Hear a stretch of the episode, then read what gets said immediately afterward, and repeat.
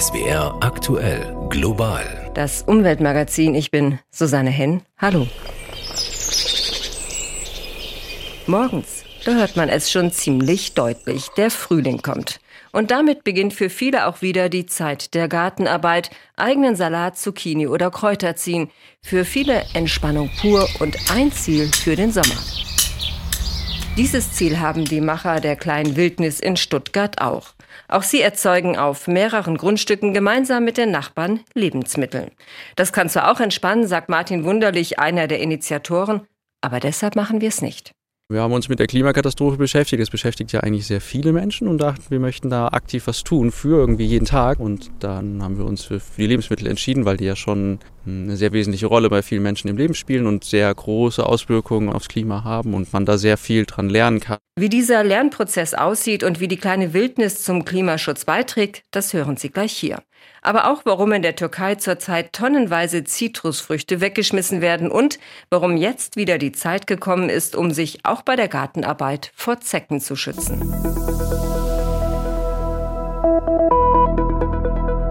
Aber zunächst schauen wir uns mal die Lage bei Bündnis 90 den Grünen näher an. Die haben zurzeit wirklich keinen Lauf. Vielmehr sind sie für viele Deutsche zum Feindbild Nummer eins geworden. Allen voran für die Landwirte, die Anfang Januar eine Fähre an der Nordsee so bedrängten, dass Wirtschafts- und Klimaschutzminister Habeck sie stundenlang nicht verlassen konnte und die in der vergangenen Woche den politischen Aschermittwoch der Grünen in Biberach unmöglich machten. Aber auch AfD und Union haben sich auf die Partei, die immer noch für den ambitioniertesten festgesetzten Klimaschutz steht, so richtig eingeschossen. Warum eigentlich und wie reagieren die Grünen darauf? Björn Darke mit dem Versuch einer Antwort. Cem Özdemir stellt sich seit Wochen wütenden Bauern. Es sind ja auch emotionale Themen, vergessen wir mal nicht, es geht um Existenzen, aber die Bereitschaft zum Verständnis endet da, wo man übers Ziel hinausschießt. Und das ist aus Sicht des Landwirtschaftsministers in Biberach passiert. Sein Parteifreund Robert Habeck gibt sich bei einem Bürgerdialog in Leipzig zerknirscht. Wenn der Sinn ist, miteinander ins Gespräch zu kommen, vielleicht Leute dazu bringen, ihre Meinung zu ändern oder zumindest zu erklären, warum sie ihre Meinung nicht ändern, dann ist er heute grandios verfehlt worden. Nach Angaben der Bundesregierung registrierte die Polizei im vergangenen Jahr knapp 2800 Straftaten gegen Politikerinnen und Politiker. Mehr als 1200 davon richteten sich gegen Vertreter der Grünen. Keine andere Partei erfährt aktuell so viel Gewalt, Hass und Ablehnung. Um zu verstehen, woher das Grünen-Bashing kommt, muss man anderthalb Jahre zurückgehen. Im Sommer 2022 reiten die Grünen auf einer Erfolgswelle. Rekordergebnisse bei den Wahlen in Schleswig-Holstein und Nordrhein-Westfalen. Im ARD-Deutschland-Trend stehen sie bei 23 Prozent. Parteichefin Ricarda Lang sieht sich bestätigt. Das zeigt, dass die Menschen davon überzeugt sind, dass wir Antworten auf der Höhe der Zeit haben. Annalena Baerbock und Robert Habeck sind zu der Zeit die mit Abstand beliebtesten Politiker des Landes. Ihr pragmatischer Kurs bei Rüstungsprojekten Kohle und Atom nervt zwar die Partei Linke, aber die Grünen besetzen erfolgreich die politische Mitte und werden damit zum strategischen Ziel. Neben der AfD schießt sich vor allem die Union auf die Grünen ein. Neulich erst CSU-Generalsekretär Martin Huber. Die Grünen sind hauptverantwortlich für die miese Stimmung im Land. Sie sind eine von Ideologie getriebene Partei. Wer für das Heizgesetz steht, für die Asylblockade, für das Verbot von Fleisch, der kann für uns kein Partner sein. Da spielt es auch keine Rolle, dass niemand ein Fleischverbot fordert. Das Image der Verbotspartei haftet den Grünen weiter an. In der Partei erklärt man sich die Ablehnung der anderen mit den Zumutungen der eigenen Politik, zum Beispiel beim Heizungsgesetz. Das wird im März 2023 zum Kipppunkt für die Grünen und die gesamte Ampel. Das Gesetzesvorhaben trifft auf eine gestresste Gesellschaft durch Corona, Krieg und Klimakrise. Die Vorschläge zum klimafreundlichen Heizungsaustausch wirken zunächst unausgegoren und schlecht kommuniziert. Die Opposition im Bundestag greift Ängste der Bevölkerung vor einer Überforderung auf. Die FDP wirft den Grünen vor, verbohrt zu sein. Die FDP wird das Gesetz verbessern. Und es wird am Ende kein Verbotsgesetz geben. Die SPD hält sich aus all dem raus, so nehmen es viele Grüne wahr. Das Vertrauen in der Ampel scheint spätestens jetzt aufgebraucht. Die Koalition wirkt nach außen zerstritten und hat sich bis heute nicht davon erholt. Jetzt schwächelt noch die Wirtschaft. Das Bundesverfassungsgericht kippt den Haushalt. Der geplante Abbau von Subventionen für die Landwirtschaft bringt die Bauern auf die Barrikaden. Neuer Stress für die Ampel. Die Grünen wollen sich nicht in eine Opferrolle drängen lassen. Parteichefin Lang setzt auf Sachlichkeit. Weniger Feindbild, weniger Empörung, wenn auch wir eine öffentliche Debatte füttern, wo vor allem Empörung, Angst und Hass gelten, dann profitieren am Ende die, die nichts anderes zu bieten haben als Empörung, Angst und Hass. So groß Anfeindungen und Ablehnung sind, die Grünen erreichen weiter ihre Anhänger. Seit Anfang des Jahres hat die Partei mehr als viereinhalbtausend neue Mitglieder gewonnen. Im aktuellen ARD-Deutschland-Trend stehen sie bei 14 Prozent. Als einzige Ampelpartei erreichen sie damit fast das Ergebnis der Bundestagswahl. Also so schlecht sieht's doch gar nicht aus. Auch diese beiden großen Problemfelder unserer Zeit gehören zu den Kernthemen der Grünen, der Klimawandel und das Artensterben. Um beides irgendwie noch in erträglichen Grenzen zu halten, ist auch viel privates Engagement nötig, und das gibt's ja durchaus, auch wenn es vom Umfeld nicht immer sofort bemerkt wird. Zum Beispiel die kleine Wildnis in Stuttgart-Hedelfingen. Hier haben sich ein paar Menschen ganz unterschiedlichen Alters und Herkunft die Frage gestellt, können wir etwas gegen die drohende Klimakatastrophe tun, indem wir uns anders ernähren? Die Antwort, ja, können wir, und zwar indem wir so viele Lebensmittel wie möglich direkt vor Ort produzieren und gerecht verteilen und indem wir so vielen Menschen wie möglich zeigen, wie das geht. Martin Wunderlich ist einer der Gründer der Kleinen Wildnis. Ihn habe ich vor der Sendung besucht und mit ihm über das Projekt gesprochen. Global das Gespräch. Eine kleine Wildnis, was ist das? Das ist ein Gemeinschaftsgarten in Stuttgart-Hedelfingen, wo wir zusammen gärtnern und zusammen Obst ernten und verteilen. Und wer macht da mit? Menschen aus der Nachbarschaft, Menschen aus der Umgebung und Leute, die motiviert sind und sich gerne damit beschäftigen möchten, selber zu gärtnern. Braucht man da Vorkenntnisse? Nee, kann man einfach mitmachen. Alles andere kann man hier lernen. Das ist auch irgendwie Teil des Konzepts, dass alle, die was wissen, das dann immer teilen und dann wissen es mehr Leute und so kann das ein bisschen wachsen und so kann man sich gegenseitig quasi bereichern damit. Und was ist das Ziel des Projekts? Wir möchten mit Menschen über die Klimakatastrophe sprechen und aktiv eine Antwort formulieren und versuchen da aktiv einen Umgang mitzufinden. Und die Antwort, die ihr formulieren wollt, die sieht wie aus? Wir würden sagen, dass es sehr unangenehm wird, was da auf uns zukommt und was ja teilweise auf anderen Stellen des Planeten auch schon sehr unangenehm ist, aber dass, wenn man das zusammen versucht zu bewältigen, eine deutlich größere Chance dafür besteht, dass es einigermaßen guten Umgang und solidarischen Umgang damit geben kann. Im Unterschied zu, wenn das jeder versucht für sich alleine äh, zu lösen. Das wird nicht möglich sein. Deswegen laden wir dazu ein, das zusammen zu thematisieren und zusammen in Angriff zu nehmen. Und euer Ansatz ist die Lebensmittelproduktion. Genau, alle Menschen müssen irgendwie essen und das ist ein gutes Thema, da kann man gut drüber ins Gespräch kommen. Die Lebensmittel haben einen hohen Einfluss und eine hohe Bedeutung auch fürs Klima. Das merkt man jetzt auch bei den Bauernprotesten. Ist ja auch ein wichtiges gesellschaftliches Thema. Wir glauben schon auch, dass die Klimakatastrophe auch ein bisschen ihren historischen Hintergrund hat, dass Menschen über die Jahrhunderte immer mehr ihr Verhältnis zur Natur verloren haben. Und wir glauben, dass man über das Essen das auch wieder herstellen kann, wenn man sich Gedanken darüber macht, wo kommt das Essen her und wie wird es produziert, wer muss es produzieren, wie weit wird es transportiert und wie könnte das regionaler aussehen, wie könnte das anders aussehen. Da versuchen wir drüber zu sprechen und das zusammenzubringen mit einer Tätigkeit, die alle machen können und wo viele das auch gewohnt sind, irgendwie vielleicht noch von den Eltern oder von den Großeltern spätestens oder aus den Ländern, aus denen sie kommen, das ganz üblich ist, selber anzubauen, sich selber zu versorgen. Und etwas, was ja auch weltweit immer empfohlen wird. Die Menschen, die müssen in, lokal in der Lage sein, sich selber zu ernähren und das sollte eigentlich für Deutschland auch gelten, da wir ja in Deutschland unglaublich viel importieren und damit klimatisch einen großen Schaden anrichten. Also der Ansatz wäre, mehr Essen wieder vor Ort selbst produzieren, am besten im eigenen Garten. muss nicht der eigene Garten sein, das kann auch eine öffentliche Fläche, es kann alles Mögliche sein, aber vor allen Dingen, dass es, glaube ich, viele Leute tun, weil je mehr Menschen sich damit beschäftigen, desto mehr kriegen mit, was es für eine Arbeit ist, wie viel Pflege es braucht und die Wertschätzung für die Lebensmittel steigt einfach dadurch.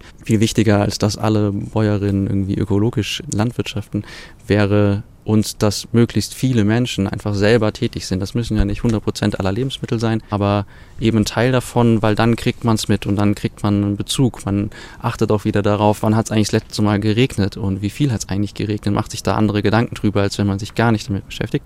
Und das ist ganz unabhängig von der Fläche oder von der Größenordnung, sondern Hauptsache es passiert. Ihr bietet auch essbare Beete an. Was habe ich mir darunter vorzustellen im Innenstadtbereich? Wir bieten die nicht an, sondern wir laden einfach Menschen ein, vor ihrer Haustür zu gärtnern. Da ist es ein kurzer Weg und man kommt oft dran vorbei. Das können auch Menschen sehen, die nicht aktiv mitmachen, laufen trotzdem dran vorbei und man kriegt so ein bisschen mit, ah, wie lange braucht so ein Gemüse, bis das irgendwie reif ist, bis es erntbar ist. Wollen das sichtbar machen, wollen das in die Stadt reintragen, die ja eigentlich komplett abhängig ist vom Land drumherum, weil sie ja eigentlich sich selber überhaupt nicht versorgen kann. Und wir wollen aus der Stuttgarter Autostadt eine Gartenstadt machen. Das Ganze hat ja nicht nur einen ökologischen, sondern auch einen sozialen, dieses Projekt Kleine Wildnis. Wie sieht der aus? Ja, das hat ein soziales Projekt, weil auch die Probleme, mit denen wir konfrontiert sind, ja nicht nur die Klimakatastrophe ist, sondern wir sind mit ganz vielen Problemen konfrontiert gleichzeitig. Und das macht ja auch diese Suppe, drückt ja auch unglaublich aufs Gemüt.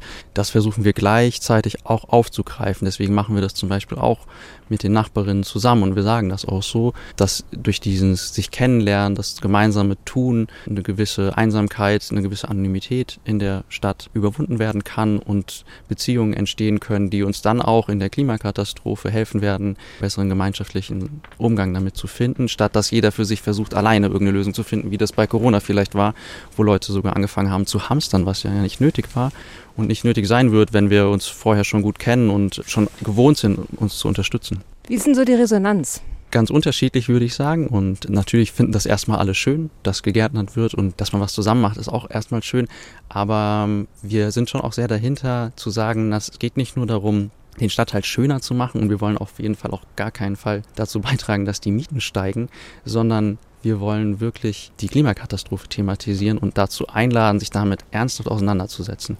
Da ist die Resonanz, glaube ich, so halb-halb. Ich glaube, sehr vielen Menschen ist das sehr klar und manche sehen es noch als Verschönerungsprojekt, aber wir werden nicht müde, das zu betonen, worum es uns eigentlich geht. Ihr wollt die kleine Wildnis aber auch ausweiten, ihr wollt euch vernetzen und Stuttgart zu einer essbaren Region machen. Genau, wir wollen uns mit allen Akteurinnen vernetzen, die sich mit Ernährung beschäftigen. Das können selbstverwaltete Läden sein, das können urbane Gärten sein oder die solidarische Landwirtschaft. Wir wollen auch mit Bäuerinnen reden, die ja auch gerade sehr aktiv sind und die auch nach Perspektiven suchen, wie sie von dem, was sie produzieren, ähm, auch leben können und versuchen da die Stadtbevölkerung, aber auch die Stadtverwaltung mit einzubeziehen und nach Lösungen zu suchen, wie man hier in der Stadt zum Beispiel Obstbäume oder Nussbäume pflanzen kann, wie man aus der Autostadt eine Gartenstadt machen kann und wie es ein gutes Verhältnis zwischen Dörfern und Städten geben kann, um Ernährungssouveränität hier in der Region zu erreichen. Jetzt beginnt ja bald wieder die Zeit der Aussaat. Womit fangt ihr an? Ja, wir fangen mit Salaten an und wahrscheinlich kommen dann noch sehr bald Tomaten dazu.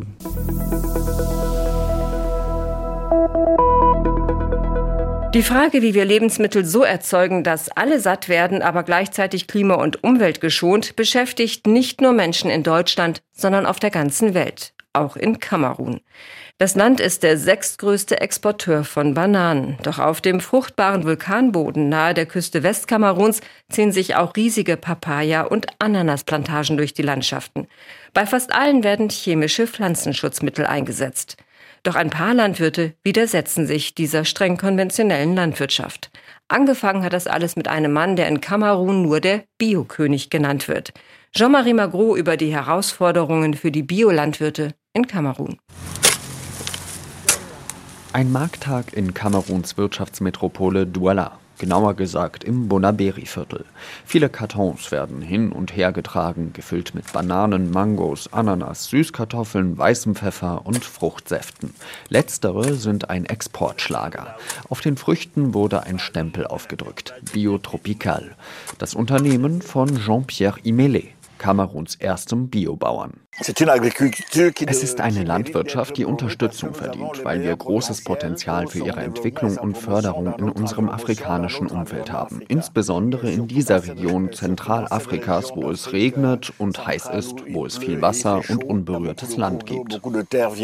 Imele studierte Agrarwissenschaften in Frankreich und war fortan fasziniert vom Gedanken der biologischen Landwirtschaft. Dass man Felder bewirtschaftet, ohne chemische Pflanzenschutzmittel einzusetzen, fand er reizvoll. Er wollte daraus in seiner Heimat ein Geschäftsmodell machen. Als er 1988 im Alter von 31 Jahren in seine Heimat zurückkehrte, setzte er seine Vorstellungen in die Praxis um. Als ich nach Kamerun zurückkehrte, stellte ich fest, dass es auf den Plantagen einen Mangel an fähigen Arbeitskräften gab. Was habe ich getan? Ich ging eine Partnerschaft mit der Landwirtschaftsschule in Bambili ein. Ich bezahlte also jungen Kamerunern die Ausbildung, damit sie hier schnell anfingen zu arbeiten. Seither wird Jean-Pierre Imelé der Biokönig Kameruns genannt. Kamerun ist ein Land, das vor allem von der Landwirtschaft lebt. Mehr als ein Fünftel seiner gesamten Wertschöpfung wird im Agrarbereich erzeugt. In Deutschland ist es nicht einmal ein Prozent. Bananen, Kaffee, Kakao, aber auch Holz, Gummibaum und Palmöl werden in dem westafrikanischen Land angebaut. Vor allem mit Hilfe chemischer Düngemittel. Imelé möchte das ändern. Biolandwirt ist ein Beruf, der die afrikanischen Volkswirtschaften in weniger als fünf Jahren verändern kann. Denn stellen Sie sich vor, wenn man in Ländern ist, in denen die Niederschläge und die Sonneneinstrahlung gut verteilt sind, dann haben Sie kein Recht dazu, sich als armes Land zu bezeichnen. Der Großteil des Gemüses und des Obsts, das Imele und seine Arbeiter ernten, macht sich auf den Weg nach Europa. Warum? Das wird bei einem Abstecher auf den Marché Sondaga in Douala klar, einem der großen Märkte in der kamerunischen Wirtschaftsmetropole. Der Verkäufer Monsieur Mont erklärt, dass er zufriedene Stammkunden habe, die Wassermelonen, Mangos und Ananas kauften. Aber Franchement, je ne vais pas vous mentir. Les prix ne sont pas die Preise für Bioprodukte sind nicht für alle erschwinglich. Die meisten, die Bio kaufen, stammen aus der sicheren Mittelschicht. Was hingegen mit chemischen Düngemitteln hergestellt wird, ist für fast alle Kameruner erschwinglich. Mehr als jeder dritte Kameruner lebt unterhalb der Armutsgrenze, die hier bei umgerechnet 1,42 Euro am Tag liegt. Wenn es so weitergehe, befürchtet Mont, könnte die kamerunische Biolandwirtschaft bald ausschließlich nur für das Ausland produzieren. Wenn die Regierung nicht bald Maßnahmen ergreift, werden die Kameruner in einigen Jahren selbst keine Bio-Ananas mehr kaufen können, weil die Nachfrage aus dem Ausland so hoch ist. Dabei ist Kamerun eines der besten Länder in Afrika, wenn es um den Anbau von Bio-Ananas geht. Biolandwirte wie Jean-Pierre Imelé, aber auch einige konventionelle Bauern fordern ein Umdenken in der kamerunischen Landwirtschaft. Viele Basislebensmittel wie Reis oder Mais werden eingeführt. Dabei habe man das Potenzial, diese selbst zu produzieren und nicht teuer zu importieren. Dieser große Veränderungsprozess benötige vor allem eines, meint Biokönig Imelé. All diese Menschen so zu vernetzen, dass sie sehr leicht soziale und wirtschaftliche Veränderungen herbeiführen können. Und das funktioniert bei vielen Produkten. Bei Pfeffer, Kakao, Kaffee, Sisalfasern, Baumwolle, Mais, diese Produkte und die Nebenprodukte der Verarbeitung. Also all die Produkte, die weggeworfen werden, die aber nicht weggeworfen werden sollten.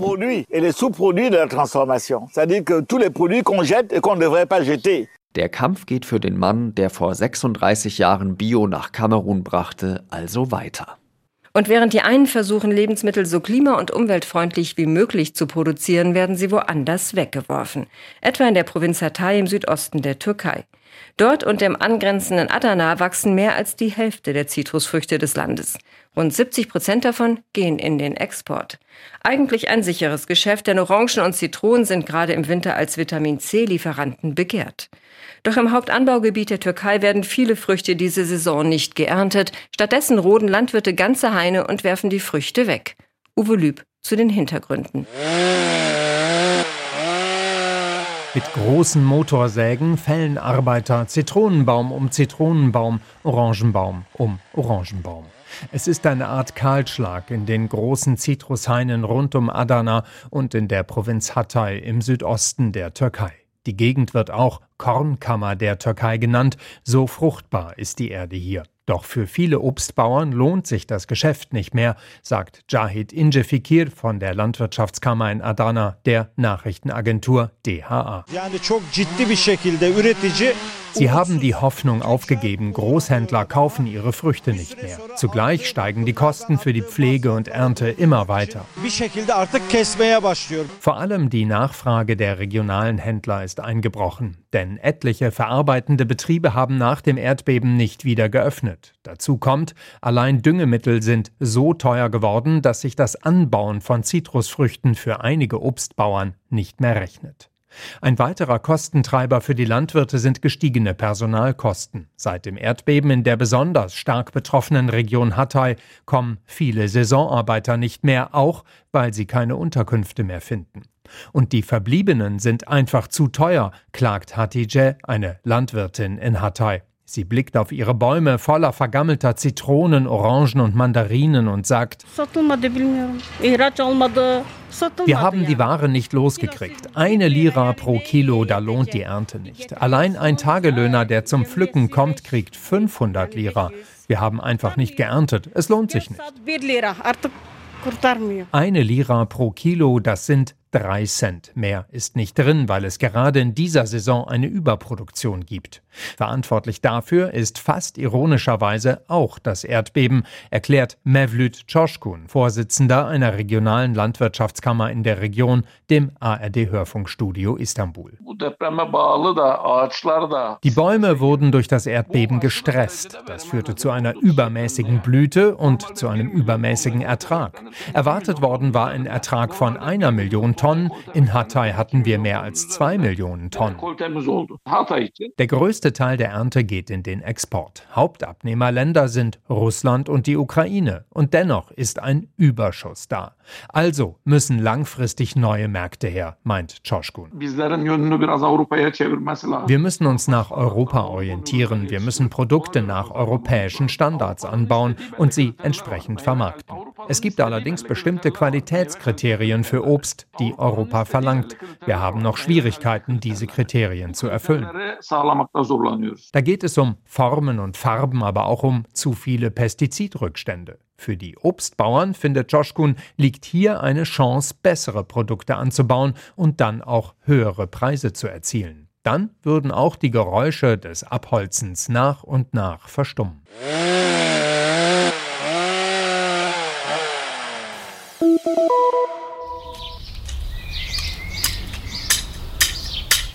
Bei dem schon fast frühlingshaften Wetter der letzten zwei Wochen hat es nicht nur die Macher der kleinen Wildnis, sondern auch viele Hobbygärtner im Südwesten in den Garten gezogen. Doch dort, davor haben auch Forscher der Uni Hohenheim diese Woche wieder gewarnt, können Zecken unterwegs sein. Genau wie auf Wiesen und in Wäldern. Wegen der immer milderen Winter sind sie mittlerweile fast das ganze Jahr aktiv. Und Sie übertragen sehr unschöne Krankheiten, vor allem die Frühsommer-Meningoenzephalitis FSME und die deutlich häufigere Borreliose. Stefanie Peik aus der SWR Umweltredaktion, wo ist denn die Gefahr, sich eine Zecke einzufangen, am größten?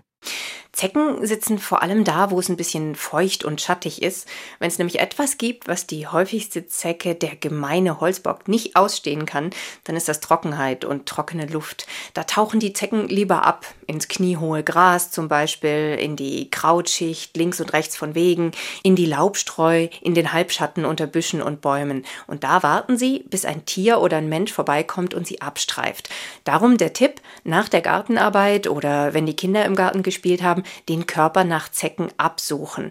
Die Tiere sind nicht leicht zu entdecken. Gerade am Anfang ihrer Entwicklung sind sie winzig, wie wenn man mit dem Kuli einen Punkt setzt. Erwachsen und mit Blut vollgesaugt können sie auch mal rund einen Zentimeter groß sein. Zecken krabbeln oft zu eher geschützten Stellen am Körper, sind also oft versteckt, zum Beispiel am Haaransatz, an den Ohren, unter den Achseln, in der Ellenbeuge, am Bauchnabel, in der Kniekehle. Also auch da nachschauen. Mittlerweile gibt es ja auch eingeschleppte Zeckenarten, die früher hier gar nicht vorkamen. Zum Beispiel die Riesenzecke Hyalomma, die doppelt so groß wird wie unser heimischer gemeiner Holzbock. Welche Unterschiede gibt's denn noch? Auffällig sind bei Hyalomma-Zecken besonders die gestreiften Beine und sie verhalten sich anders. Unser heimischer gemeiner Holzbock wartet sozusagen, bis er mitgenommen wird. Der klammert sich an Menschen oder Tieren fest, wenn eben ein Kleidungsstück, Haut oder Fell seinen Grashalm streift. Die Hyalomma-Zecke dagegen, die jagt aktiv. Anders als der gemeine Holzbock, der blind ist, kann die Hyalomma-Zecke sehen und sie krabbelt manchmal ziemlich schnell auf ihr Ziel zu. Eigentlich sind Hyalomma-Zecken in Süd- und Osteuropa verbreitet, in Afrika und Asien je nach Art. Inzwischen tauchen sie vermehrt auch in Deutschland auf. Vermutlich reisen sie mit Zugvögeln. Und Hyalomma-Zecken haben kein Problem mit langen Trockenphasen. Der Klimawandel könnte den Exoten also entgegenkommen, glauben Fachleute. Im Frühling raus an die frische Luft, aber bitte auf Zecken achten. Das war Stefanie Peik und das war's für heute im Umweltmagazin Global. Ich bin Susanne Henn, schön, dass Sie dabei waren und machen Sie es gut.